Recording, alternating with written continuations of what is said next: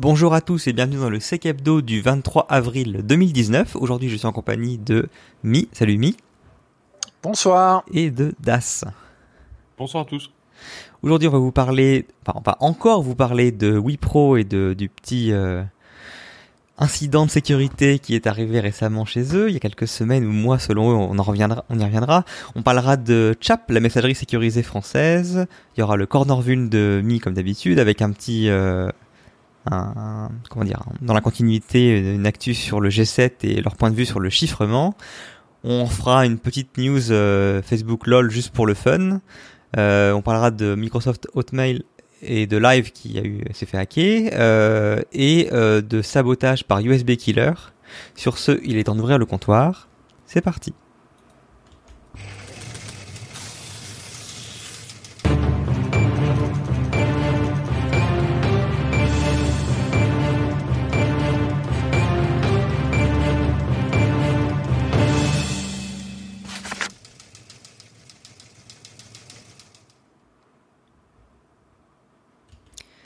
Et comme j'expliquais avant l'introduction, je vais faire un petit follow-up sur Wipro. Alors c'est assez ironique parce que je sais que vous en avez parlé la semaine dernière, mais je n'ai pas encore écouté l'épisode, donc je sais pas de quoi vous avez parlé. Je me doute que vous avez parlé de l'annonce originelle de Krebs, enfin ou en tout cas de, news qui ont repris après l'information, comme quoi euh, Wipro euh, a été victime d'une euh, intrusion visiblement par euh, technique de phishing sur euh, plusieurs employés.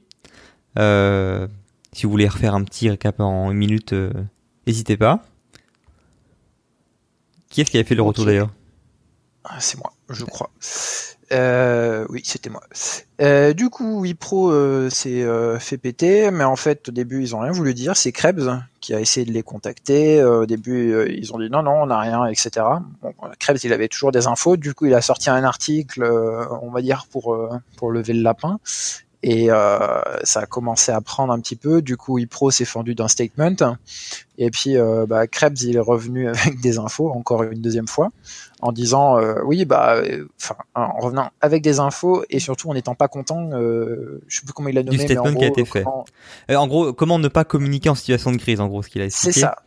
Et en C'est fait, exactement ça. Donc effectivement, il y a un, un statement officiel, notamment parce qu'ils avaient un, ça s'appelle les quarterly updates, c'est donc les revues trimestrielles pour toutes les entreprises cotées en bourse. euh, C'est assez classique d'avoir des, enfin c'est c'est obligatoire de mémoire d'avoir des présentations en public, en tout cas publiquement diffusées auprès des investisseurs. Et donc forcément la question est arrivée sur le tapis et euh, ils ont euh, vraiment essayé d'atténuer euh, finalement le- l'actualité en disant oui mais euh, il y a beaucoup de conneries dans ce qui a été écrit par Krebs euh, et euh, vous inquiétez pas le problème est géré maintenant. On a embauché une boîte pour faire du forensic et le problème est en gros clos quoi. Ils ont essayé d'un peu de de, de de, de couper court à tout ça. Euh, Krebs derrière a eu l'occasion de poser une question et du coup demander bah, pouvez-vous préciser ce qui n'était pas bon dans ce que j'ai marqué? Et euh, la seule chose qu'ils ont été capables de donner, c'était oui, euh, notamment, vous dites que c'est, euh, ça a été le cas depuis des mois. Or, euh, c'est plutôt depuis des semaines. Alors, sachant que bah, un mois est composé de semaines et qui précise pas le nombre de semaines, j'appelle ça franchement euh, euh, du nitpicking, quoi. C'est c'est pas spécialement très très clair. Euh, chose rigolote également, c'est que dans leur communication, ils ont précisé qu'ils avaient suite à leur recherche, communiqué auprès de leurs différents clients potentiellement impactés avec les indicateurs de compromission. Ce qu'ils ont oublié de préciser, c'est que ces indicateurs-là, ce sont pas eux qui les ont trouvés, mais ce sont des clients à eux qui leur ont remonté. Donc ça en dit loin sur leur capacité aussi d'enquête en interne. Euh... Ah oui, et puis aussi la... Euh... Apparemment, ils auraient été touchés par une zéro day, la fameuse excuse du zéro day pour dire qu'on pouvait rien y faire. Euh, quand euh, Krebs a demandé un peu plus de détails sur cette fameuse zéro day, ils ont dit qu'ils ne pouvaient pas en fournir et qu'ils avaient seulement fourni les détails à leur euh, fournisseur d'antivirus qui avait du coup mis à jour la base de signature.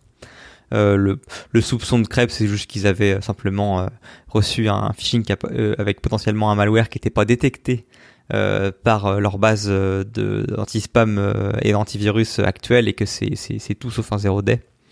Alors après, ce qui est assez rigolo dans, dans l'article du Crêpe, c'est de regarder les commentaires en dessous.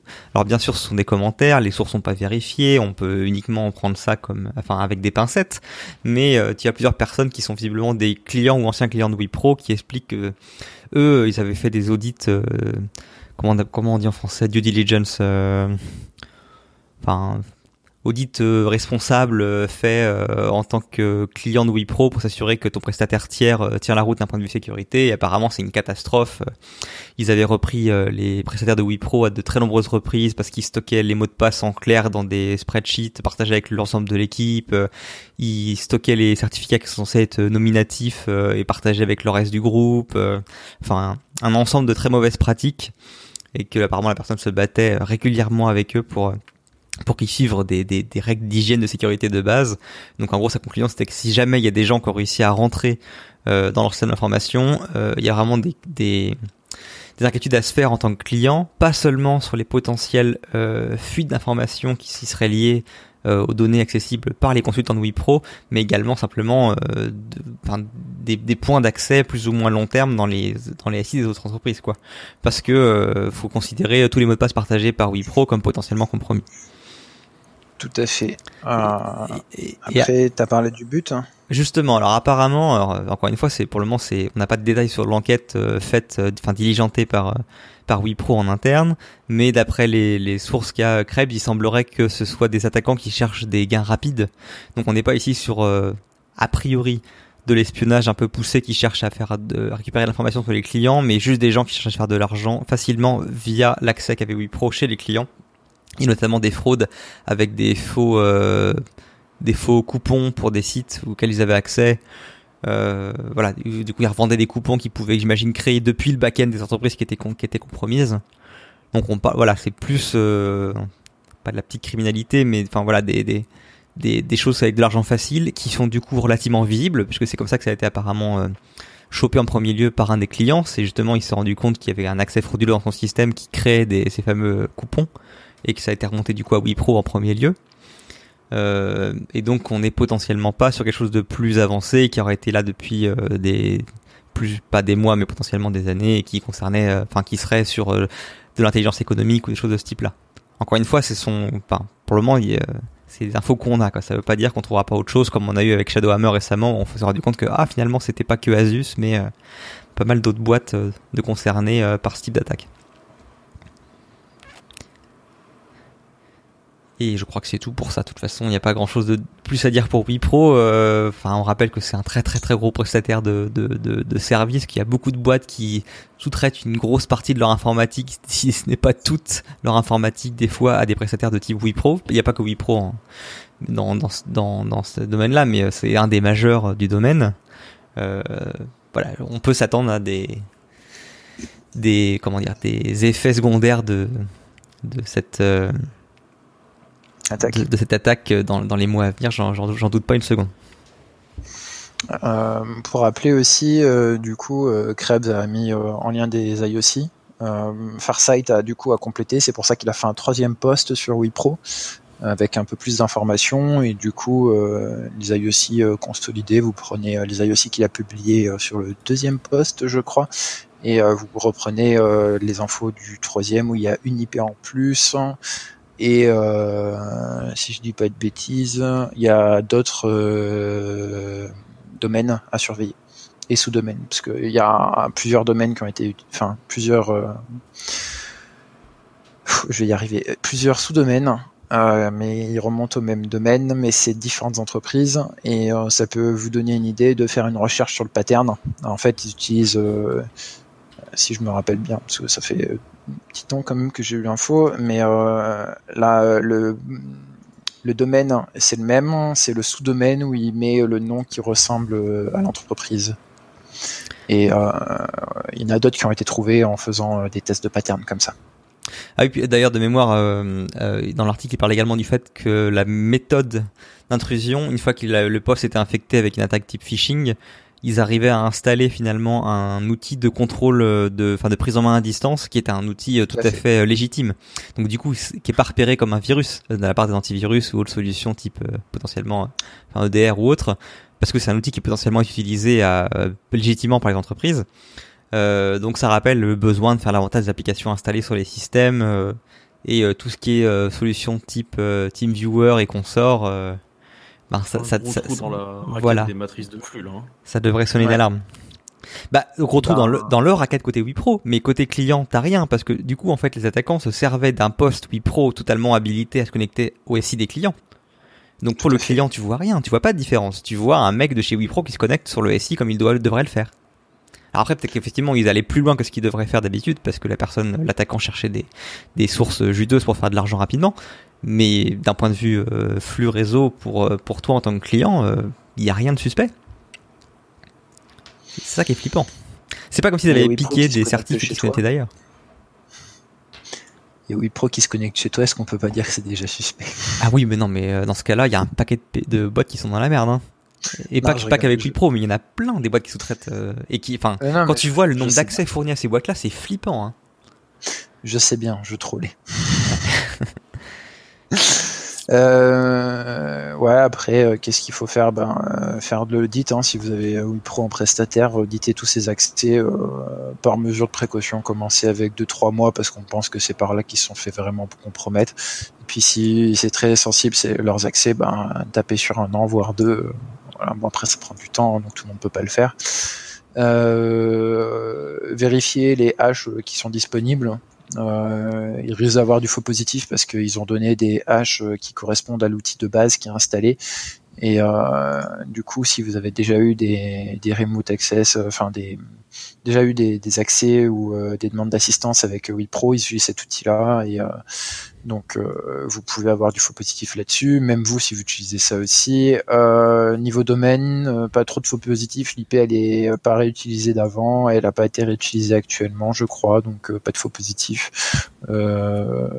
et c'est tout je crois si je me rappelle bien. Bah, je, rajouterais même, faites une analyse si vous avez Wipro, mais si vous avez d'autres prestataires, ça marche tout pareil. Hein. Parce que c'est pas parce que Wipro s'est fait gauler que c'est le seul à avoir des mauvaises pratiques. Et que c'est le seul à s'être fait euh, avoir. C'est le seul pour le moment qui a été vu. Euh, je serais pas étonné que certaines personnes commencent du coup à se poser des questions sur les autres prestataires et qu'on trouve d'autres lapins euh, parce que les gens s'y étaient jamais intéressés auparavant et s'y intéressent maintenant. Moi, je me posais des questions parce que dans les prestataires, ils ont aussi target un autre gros. alors, je sais plus, on dit plus SS2I, c'est ESN. Ouais, c'est ça, ESN, une autre ESN. et cette ESN là a communiqué en disant qu'elle allait commencer à regarder chez elle. Du coup, euh, je me pose des questions. Ouais. pour moi, on, est en infogérance, il y a toute la toute la partie aussi de fourniture euh, d'applications clés en main. Donc euh, là, il faut faire audit du SI et puis audit éventuellement de ce qu'ils ont livré. si des applications, des forfaits. Bah, ils font beaucoup de développement. Hein, je sais. Ils font pas mal de développement, ils sont bien implantés, ils ont beaucoup de clients en France via leur filiale Europe. C'est c'est problématique. c'est pas au niveau d'Altran, mais bon, c'est intéressant. Un problème aussi très courant avec ce genre de, prestataires tiers, c'est qu'ils ont tellement de clients qu'ils ont la très fâcheuse tendance d'utiliser le même mot de passe partout. Donc, euh, si jamais vous leur laissez le libre choix de leur mot de passe administrateur euh, dans votre dans votre SI, attendez-vous au fait que ce soit le même que les boîtes qui se sont fait péter. Euh, donc, potentiellement, vous pouvez avoir des attaques par ricochet où des gens réessayent les sets de credentials qu'ils ont trouvés chez Wipro et euh, comme par magie, ça marche chez vous aussi, quoi. Ah bah, le, mieux, c'est quand ils mettent le nom du, enfin, du prestataire, du client pour lequel ils travaillent dans le mot de passe. Oui, oui, voilà. Vous êtes sûr de trouver le ah bah, pattern. c'est pas le même mot de passe. c'est pas le même mot de passe. C'est valide au niveau de la politique, mais. Non, non, mais enfin, voilà, ça c'est un truc classique. Euh, malheureusement, la, seule technique euh, contre ça, c'est de, c'est de générer le mot de passe de manière sécurisée toi-même et de le forcer et de pas leur permettre de le changer, quoi et potentiellement de faire la rotation toi-même pour eux. Mais, mais voilà, moi je fais jamais confiance. Euh, enfin, je pars de principe qu'il faut pas faire confiance aux prestataires pour qu'ils choisissent un mot de passe euh, qui soit pas utilisé ailleurs. Bref, je pense qu'on en a assez, euh, on a assez déblatéré sur Wipro. On peut peut-être passer à Chap, Das. Oui, Chap, Chap, c'est la messagerie instantanée pour les agents de l'État. Euh, agent dans le contexte, c'est un terme générique pour dire employé. Hein, c'est juste un terme de la fonction publique. Euh, c'est un projet qui a été lancé en, en, 2018, qui est basé sur le logiciel euh, open source euh, Riot. Donc c'est apparemment c'est juste un fork de, de, Riot et qui implémente du coup le protocole Matrix dont on avait parlé la semaine dernière. Euh, juste rapidement, puisqu'on n'avait pas spécialement parlé de l'intérêt de, de, Matrix dans le dans le contexte, en fait, c'est que c'est pas juste un énième standard de communication, mais c'est vraiment une glue qui va permettre de faire communiquer plein de standards entre eux. Du en théorie, ça peut permettre de faire des communications individuelles, puis aussi des communications de groupe, des échanges de fichiers, de l'audio, de la vidéo, et d'interconnecter tout un tas de protocoles qui existent déjà. Euh, donc Chat va être utilisé par les ministères comme une alternative maîtrisable à WhatsApp ou Telegram. Euh, là, on entend maîtrisable dans le sens où le protocole est ouvert, euh, l'appli est open source et la domiciliation des données est en France. Donc ça sera pas utilisé pour les communications secrètes, c'est vraiment pour le tout venant, pour que toutes les personnes de tous les ministères confondus euh, puissent euh, communiquer en bonne intelligence entre collègues, euh, ou entre, entre ministères, sans utiliser des plateformes qui dépendent finalement euh, des États-Unis. le projet CHAP est porté par la DINSIC, qui est la Direction interministérielle du numérique et du système d'information et de communication de l'État. Et puis il y a eu plusieurs acteurs en fait qui ont été impliqués dès la conception, euh, notamment bah, Matrix.org qui avait parlé du projet au, au FOSDEM euh, du début de l'année, et, euh, et puis l'ANSI bah, qui semblerait été intégré un peu sur le tard, je sais pas, il y a une mini controverse là-dessus. Et donc toujours sur le sujet des controverses, juste après la publication de la, la bêta, on a eu un tout petit couac au lancement, c'est que un, chercheur français, Baptiste Robert, qui a trouvé une vulnérabilité en une heure, euh, vulnérabilité qui se trouve dans le serveur d'identité euh, Sident, qui est lié en fait à la façon dont, euh, dont la, la lib Python en dessous parse les adresses mail. En fait, pour s'enregistrer sur l'application, c'est un peu comme sur Slack. Il se base sur le domaine qui est annoncé par l'utilisateur et puis il envoie un mail de validation à l'adresse euh, mail s'il si, trust le domaine. C'est une manière simple et plutôt élégante euh, d'intégrer tous vos utilisateurs rapidement sur une nouvelle appli en fait puisque vous avez déjà déployé votre informamail. Donc il suffit de il suffit de de, de, de truster euh, le domaine de, de, de, votre mail et puis euh, bah forcément si les utilisateurs ils ont accès à leur boîte mail c'est qu'ils sont légitimes. Là, le chercheur, en fait, il a réussi à contourner cette mesure d'authentification parce que le parseur était pas robuste. Euh, par exemple, en fait, si on rentre coucou at protonmail.com at le token d'enregistrement, il est envoyé à coucou at protonmail. Il s'arrête au, donc dès qu'il a trouvé le, premier at, il prend le domaine d'après et puis il s'arrête là. Mais comme l'adresse entière initiale se finissait bien en élysée.fr, c'est bon, on les valide. Et donc du coup, ça lui a donné accès euh, au salon public, mais bon, bah, en fait, qui était encore, euh, qui était encore vide puisque euh, l'application est, est, encore en bêta à ce jour. donc un, joli contournement d'authentification en une heure seulement. Euh, donc ça, a déjà été patché en fait, euh, bah, tout simplement en, faisant une, update du, composant euh, Sident, euh, puisque apparemment c'était quelque chose qui était déjà corrigé dans, la lib Python. Alors la suite, c'est que la DINSIC a annoncé un bug bounty prochainement. En disant que bah, c'était cool que quelqu'un du public en fait soit intéressé à l'application et que en fait ils prennent bonne note du fait que bah, peuvent avoir des inputs de la communauté et que c'est cool. Juste Bug Bounty, euh, qu'est-ce que c'est? C'est un, un, événement qui peut être public ou privé, euh, souvent sur invitation, et qui va permettre à des chercheurs en sécurité de tester la sécu d'un produit et puis d'être récompensés euh, en, en, termes monétaires pour les, pour les, pour les failles qui sont trouvées. Et puis notamment en France, en fait, on a YesWia qui porte assez souvent ce genre d'initiative pour des entreprises qui sont publiques ou des entreprises qui sont privées. Ils ont précisé quelle plateforme ils allaient utiliser pour le Bug Bounty? Euh, non, du tout. Euh, je, je, mentionnais Yes puisque c'est une entreprise française. Oui, j'imagine qu'ils vont prendre du francophone. Ouais, qui monte, euh, qui monte pas mal euh, depuis ces deux dernières années, je trouve. Euh, donc voilà, bon, c'est pas une si grosse faille que ça, mais elle est quand même assez amusante. Et puis je, trouve que le chercheur, il a vraiment un bon flair euh, de, de, de, tester quelque chose comme ça directement là en, en une heure. C'est pas mal. Euh, et puis BotChap, en fait, c'est quand même un plutôt beau projet. En fait, c'est important d'avoir ce genre d'infra euh, qu'on va dire euh, euh qu'on va dire bon euh, souveraine. Euh, et puis bon, en plus, ils prennent des mesures pour que ça n'arrive plus. Ils s'ouvrent au bug bounty, etc. C'est du tout. Bah alors, mais juste, j'ai peut-être raté ça dans ton explication, mais est-ce que en tant que citoyen français, enfin ou n'importe qui en fait dans le monde peut créer un compte ou pour ce sera uniquement restreint au mail, bah, comme comme tu l'as vu ici avec Élysée, même sur le long terme, ce sera pas ouvert? De ce que j'ai vu, pour l'instant, les, les c'est pour les, c'est réservé donc au, au, ministère, aux, agents de la fonction publique et donc euh, au ministère et donc euh, notamment, euh, il fallait avoir en atelysé.fr, ça te permettait de rentrer. J'ai pas regardé les autres, les autres sous-domaines qui étaient trustés. Parce que c'est il y a la liste qui a été publiée. Enfin, c'est une super initiative, j'espère que ça marchera. Après, un problème courant, c'est que les gens veulent pas avoir 40 000 applications pour un même besoin Et donc c'est tentant de rester sur un WhatsApp, un Facebook Messenger ou que sais-je, où tous les gens sont déjà dessus, plutôt que de que de d'avoir une application pour tel type de population, une autre application pour une autre. Ah. Bien sûr, après c'est les directives, etc. on espère qu'ils les suivront, mais c'est toujours le problème avec ce genre de d'application qui est juste faite pour un, petit microcosme, mais il faut que les gens du coup fassent l'effort de switcher dessus. Ouais, c'est sûr, mais en même temps, enfin déjà, enfin maintenant, au moins, elle a le mérite d'exister puisque mm. l'alternative, en fait, avant, c'était euh, forcément les applications qu'on utilise tous au quotidien, euh, WhatsApp, etc., dont les méta, euh, dont potentiellement, en fait, vous pouvez avoir confiance dans, la, dans, le, dans le fait que vos données sont, sont, sont bien chiffrées et personne peut y accéder. En revanche, les méta ne sont, enfin, sont, elles sont forcément accessibles à, à la boîte qui porte le, le sujet.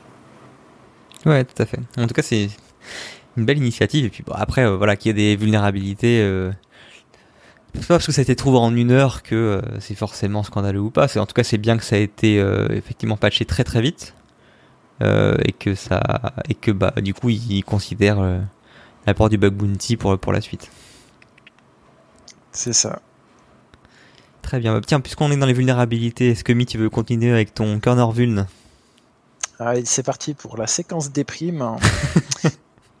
Elle est longue. Alors, hein. elle est longue. Euh, déjà, la première, ben, c'est pour dire que l'exploit pour euh, la privilege escalation pour euh, Win32, la CVE 2019-08-03, est disponible sur Virus Total. J'ai déjà vu aussi disponible sur Joe Security Analysis, qui est une sandbox où on peut avoir un compte non vérifié pendant 4 heures. Donc vous pouvez télécharger le sample et ensuite votre compte est blacklisté, donc autant dire que c'est public. Donc ça c'est pour la première. Ensuite, la seconde, euh, celle-là, euh, non, on en parle après. Euh, celui-ci, il y a une injection sur AdBlock, donc on va dire la note de DAS, c'est DAS qui avait préparé, c'est pas moi sur ça. Je, j'avoue, je n'ai pas préparé cette vulnérabilité. Euh, donc il y a une RCE dans AdBlock du fait d'un filtre spécifique qui peut réécrire le contenu de la page web à partir des listes de blocage, donc sans modif de l'application, et ça peut être fait de manière ciblée. A priori, il regarde l'IP. Euh, il faut pas utiliser AdBlock et uBlock qui ont été rachetés par un géant de la pub, mais il vaut mieux utiliser uBlock Origin qui reste libre avec des listes libres. C'est bon, Das? Oui. Tu valides? Je valide. Euh, derrière, euh, beaucoup moins drôle, OpenSSH, ils ont sorti la version 8.0. Euh, ils ont patché une vulnérabilité dans le SCP et le protocole. Quand on copiait les fichiers d'un système distant sur un système local, il ne vérifiait pas que le nom des fichiers envoyés depuis le serveur matchait avec ceux qu'on avait demandé nous ça veut dire qu'on pouvait euh, créer un clone et envoyer des fichiers euh, qui n'étaient pas euh, ceux qui avaient été demandés, avec les fichiers qui n'étaient pas ceux qui étaient demandés, et donc potentiellement contrôlés par un attaquant. Et c'est pas, pas nouveau ça, la vulnérabilité, c'est juste le fixe qui est récent? On n'avait pas entendu parler de ça, il y a un problème avec SCP récemment? La vulne elle a deux mois. Oui, voilà. Parce que j'ai cru bah, voir ça passer déjà. Moi, je l'ai vu passer la semaine dernière, celle-ci. Ok. Oh, pour une fois, c'est toi. c'est moche, ça. euh, hop, euh, derrière, on a celle-ci, euh, qui est du coup pour la fin, celle-là.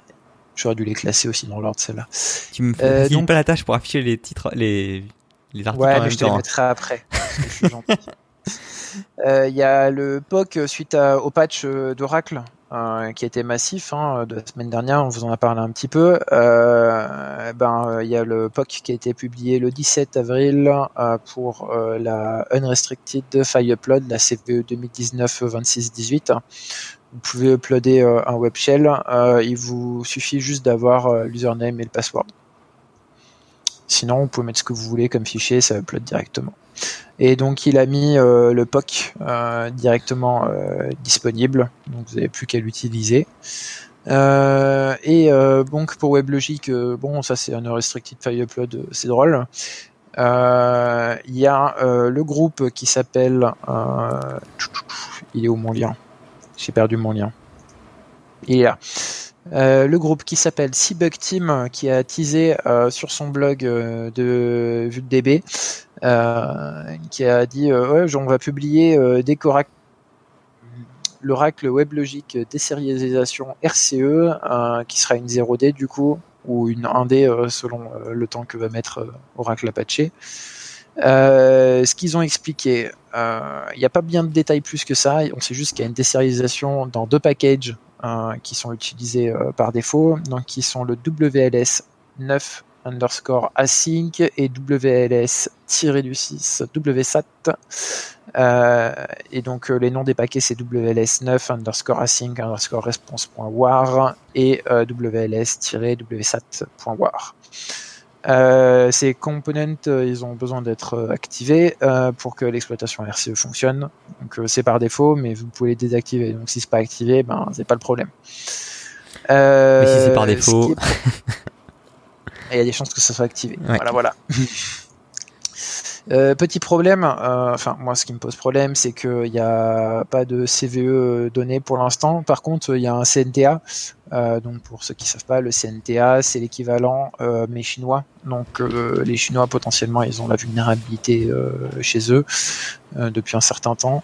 on n'a pas l'information. En workaround qui ont été spécifiés par Seabug, euh, le premier, c'est de find and delete euh, les deux paquets, voilà, hein, et vous restart euh, le service, donc bien sale. mais vous n'avez plus le problème après, hein, c'est sûr si vous n'avez plus les paquets.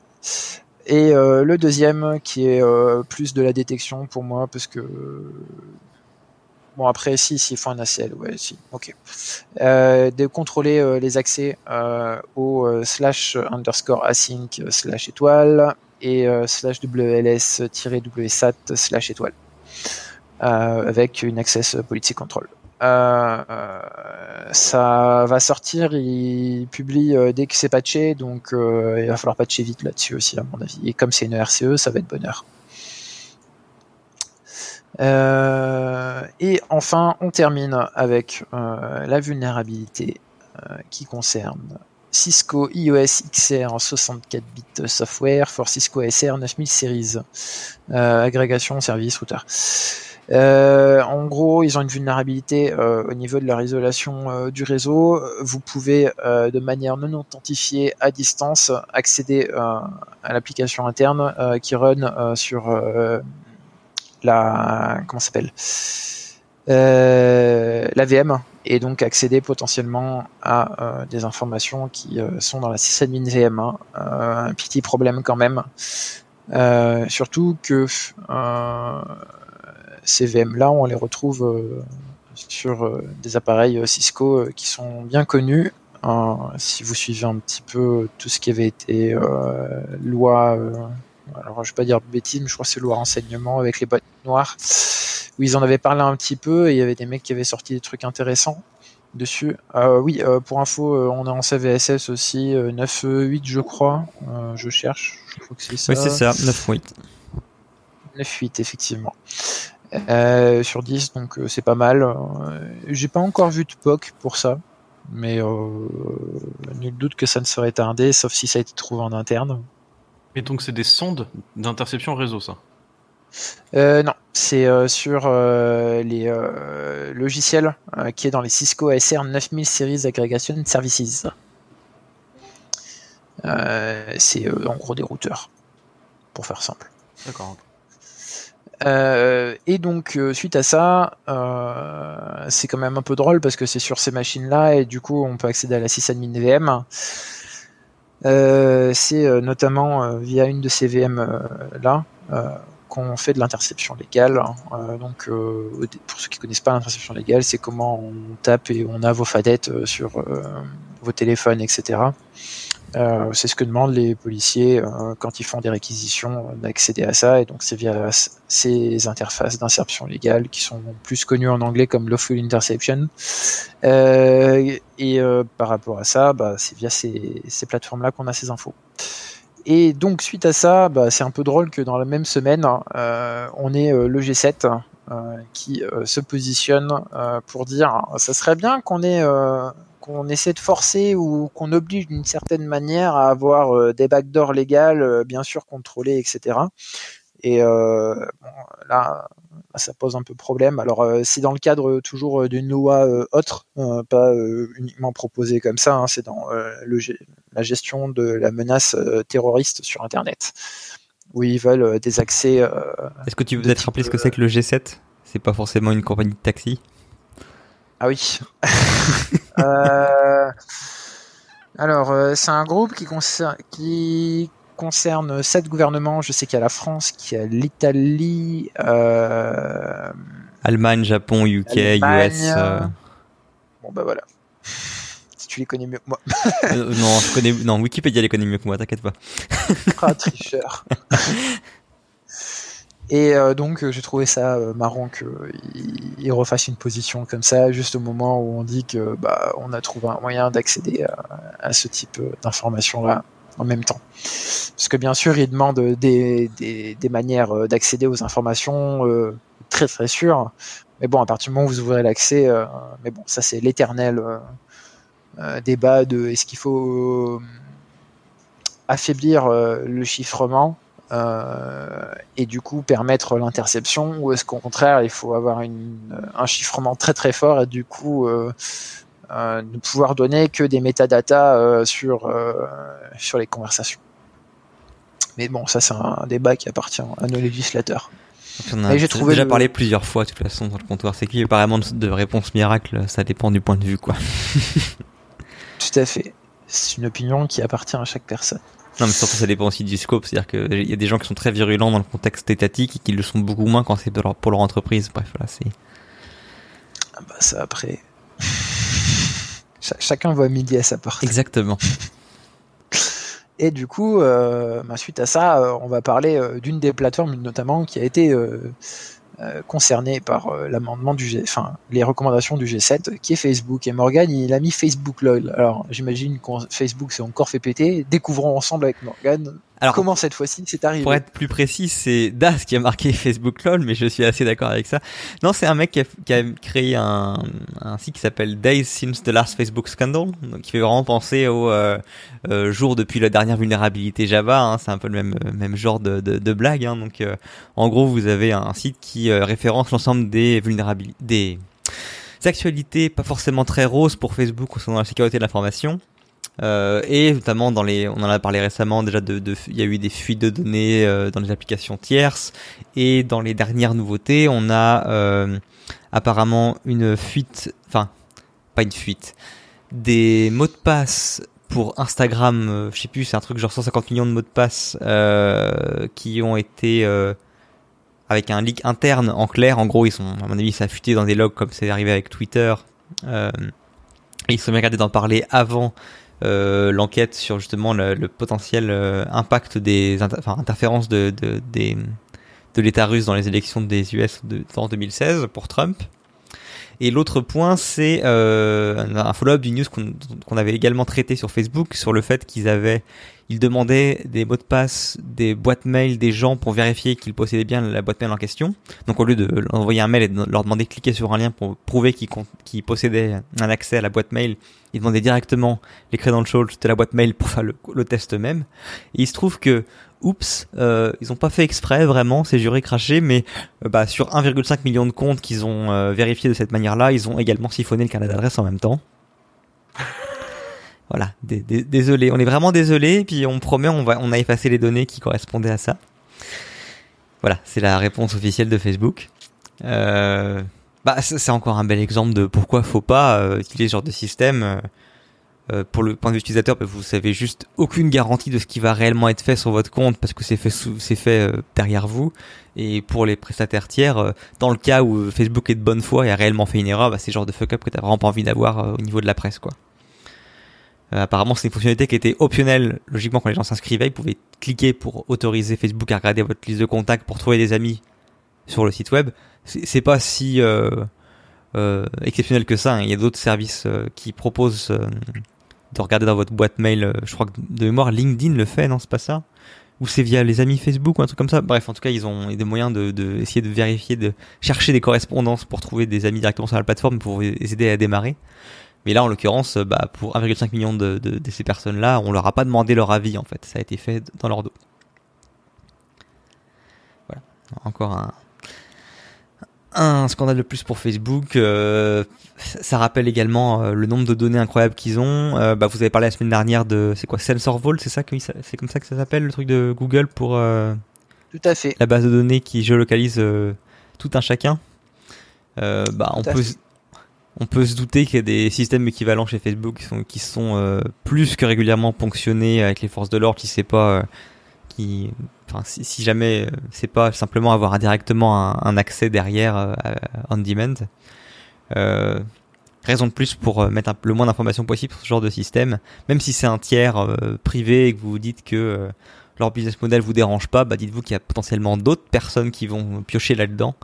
Et que vous n'êtes pas forcément même si vous avez rien à vous reprocher vous pouvez du coup vous retrouver dans des sans faire affaire pas possible. Euh, bah, notamment, il y a, y a eu une news qui est passée. J'ai vu également un mec là de qui s'est retrouvé, euh, enfin, de manière non euh, légitime, euh, accusé de, de, cambriolage dans des Apple Store suite à la reconnaissance ah faciale euh, dans les magasins Apple.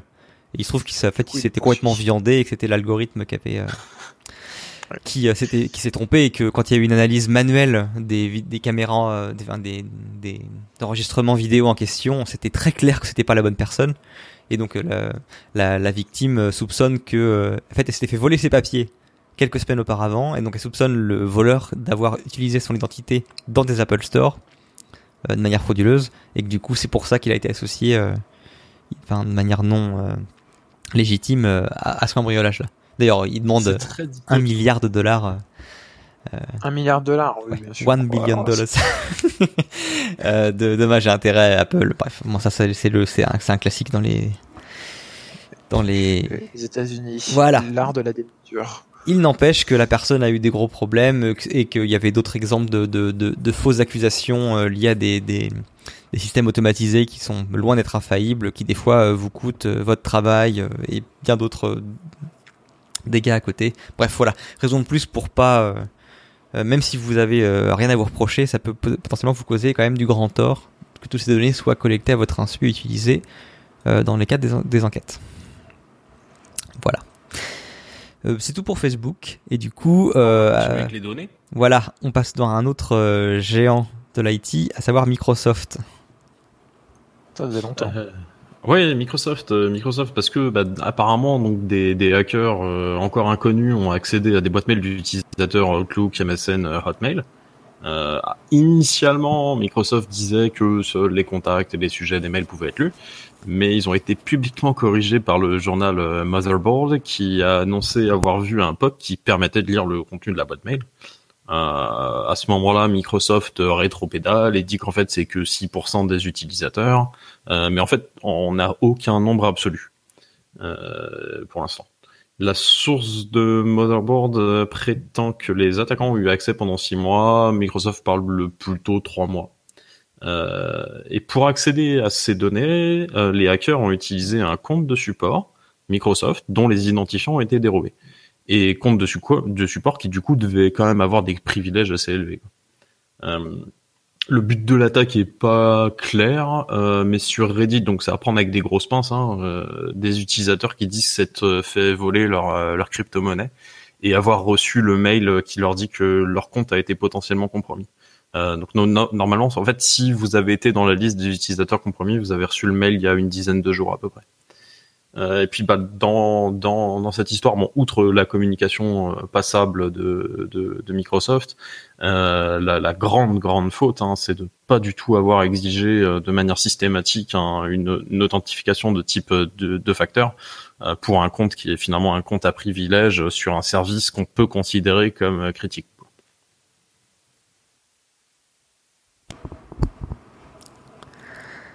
Très bien, très bien. Euh, bah du coup, euh, sans transition, je vais parler de d'une actu euh, qui peut faire sourire, mais qui, je pense, pourrait amener à réfléchir pas mal de personnes sur l'USB Killer. Alors pour ceux qui, se, qui ne connaissent pas ce genre d'outil, c'est en vente depuis maintenant un petit moment, plusieurs années sur eBay ou d'autres plateformes. C'est une clé USB euh, qui n'a que d'autres, qui n'a que pour euh, seule fonction de détruire, essayer de cramer les circuits euh, imprimés de, sur lesquels il se, se connecte. en gros, ça utilise la fonction d'alimentation électrique via le port USB, comme pour charger des batteries de votre téléphone. ça stocke l'énergie dans des condensateurs et quand les condensateurs sont pleins, ça décharge tout d'un coup de retour dans le, périphérique, dans la connectique USB sur lequel le périphérique est connecté, ce qui généralement crame pas forcément tout le système derrière, mais une bonne partie. Et, euh, et euh, bah, en gros, euh, bah, simplement créer une interruption de disponibilité pour le système en question. Euh, c'était souvent vu comme un, gadget et ça n'a pas été étudié plus que ça. Il y a eu quelques cas, bah, notamment un récemment d'une de visiblement un ancien élève, je crois, dans un, le collège de euh, Saint Rose à New York qui s'est euh, amusé à brancher cette euh, enfin c'est une clé de ce type-là sur 59 PC et sur des équipements enfin audio vidéo sur des podiums pour des conférences ou des, présentations avec un préjudice estimé à environ 50 000 dollars sachant qu'il suffit de brancher la clé quelques secondes uniquement dans l'équipement pour qu'elle euh, finalement qu'elle décharge tout ça et qu'elle grille les composants en interne. Euh, il n'est pas précisé dans l'article le temps qu'a mis la personne à faire ça, mais j'imagine que ça n'a pas été très très long. Euh, ça fait également réfléchir sur les vecteurs d'attaque. On pense souvent au port USB avec comme seule menace finalement la fuite de données. On a peur que les gens mettent des clés USB non contrôlées pour voler des données, ou on pense également à l'infection euh, virale via des clés euh, qui auraient été infectées auparavant et qui sont branchées par des prestataires, mais on pense pas souvent euh, à la partie justement juste bah, dégâts matériels. Et donc je pense que c'est des bons rappels. Il y a des Das qui avait trouvé un autre exemple qui était arrivé donc, en France plus en amont. Alors c'était quand déjà? C'était 2017 dans une école, 2017. dans une école d'Angers. Pour une fois, on en avance, comme tu disais. euh, voilà, donc avec un, élève qui avait euh, à Laval grillé 88 ordinateurs euh, de son école d'ingénieur de la même façon. Alors en plus, sans motif particulier, apparemment par pur plaisir du challenge. Bref, on s'attardera pas sur le niveau intellectuel de ce genre de, de personnes, mais c'est plus pour montrer à quel point justement c'est facile, pour peu qu'un équipement dispose d'un port USB accessible, de détruire des composants et de manière relativement discrète parce que là en l'occurrence c'est des personnes euh, qui n'ont pas spécialement cherché à être discrètes j'imagine et qui ont attaqué un parc entier. Euh, des fois même se sont filmés et ont euh, reconnu les faits, mais on peut se dire que si ce genre de, personnes s'amusent à te cramer des MacBooks dans un Apple Store, bon, c'est vrai qu'ils ont une reconnaissance faciale dans leur caméra maintenant, mais bref, voilà, des personnes qui de manière anodine vient sur des, des, équipements en démonstration ou des équipements en libre service comme des DAB, distributeurs de billets, et euh, ou des kiosques et, ce genre de clés sur les ports USB, il y a moyen de faire des gros dégâts de manière relativement discrète. C'est quand même beaucoup moins visible sur une caméra quelqu'un qui donne un coup de masse. Euh, et donc c'est des choses qui doivent quand même être prises en, en compte. Et puis bah sur des équipements publics, euh, de toute façon, la bonne pratique, si jamais le port USB est pas utilisé pour des raisons de maintenance, c'est simplement de l'invalider.